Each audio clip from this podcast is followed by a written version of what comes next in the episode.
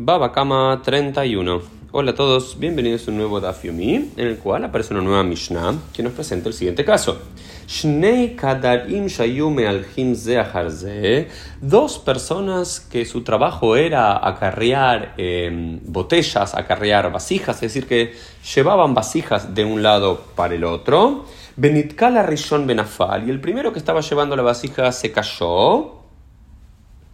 Benitkala Sheni Barrishon y el segundo, el que estaba acarreando vasijas detrás del primero, se cayó por causa de que el primero se había caído. Arishon Hayab el primero que se había caído tiene que pagar los daños de la vasija y los daños de, la, de las, las cuestiones, lo, que se lastimó. El segundo que se cayó tras él. Luego, nuestra Guimara trata de trabajar este caso y ver las particularidades. Y nos dice lo siguiente.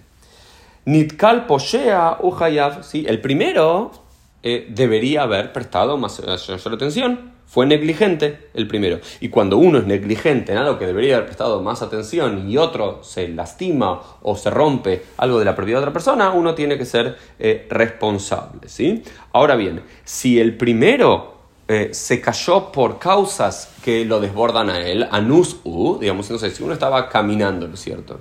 Y hay, una, hay algo roto en, la calle que uno no podía ver que estaba roto y uno se cae, uno está anus de esas circunstancias, una circunstancia más allá de tu control, y si el de atrás eh, se cayó detrás tuyo, porque no hubo tiempo para poder, como dice la Gemara, advertirle. El primero no es responsable. Ahora bien, si el primero tuvo la posibilidad de pararse y se quedó tirado y el segundo se cayó detrás de él. Ahí sí sos responsable. Y si el primero hubiese tenido tiempo de advertirle al de atrás, Amod, quédate quieto, parate que no sigas caminando, que yo me caí, te vas a caer tras mí, tras de mí, y él se cayó es, es, es también eh, el, segundo, el primero no sería responsable. Entonces estamos hablando que la quemará reduce la responsabilidad al primero en el caso de que haya sido negligente y no haya sido algo de causa mayor que se haya caído y que no le haya dado tiempo para levantarse y para, o, o bien para advertir al otro que se detenga.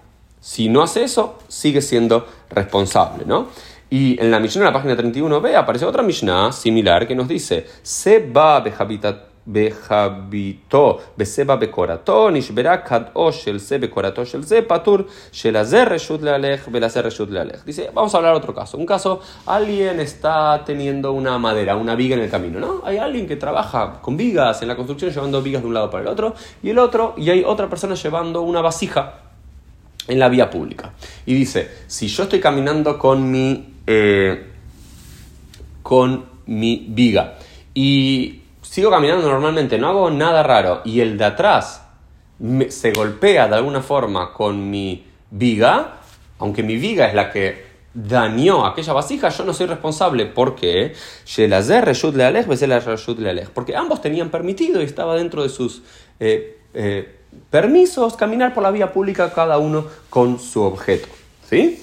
Ahora bien, ¿sí? Si el caso es, eh, si el caso es que yo estoy caminando con mi eh, viga. Y de repente me detengo sin avisarle al de atrás y el de atrás choca con mi eh, viga y se rompe su vasija, ahí sí soy responsable, porque fui negligente en no avisar a la gente que estaba alrededor mío que yo iba a parar con mi viga y como mi viga es una protuberancia que me excede mi cuerpo y alguien se podría lastimar si freno abruptamente, yo soy responsable, ¿no? Por supuesto, quizás hoy no andamos tanto con vigas por la calle o con vasijas por la calle, pero todos estos casos que plantea la quemará eh, pueden perfectamente aplicarse a circunstancias de nuestros días. Si yo estoy en, el auto y paro de repente eh, y no aviso al de atrás porque no pongo la luz, ok, soy responsable del daño.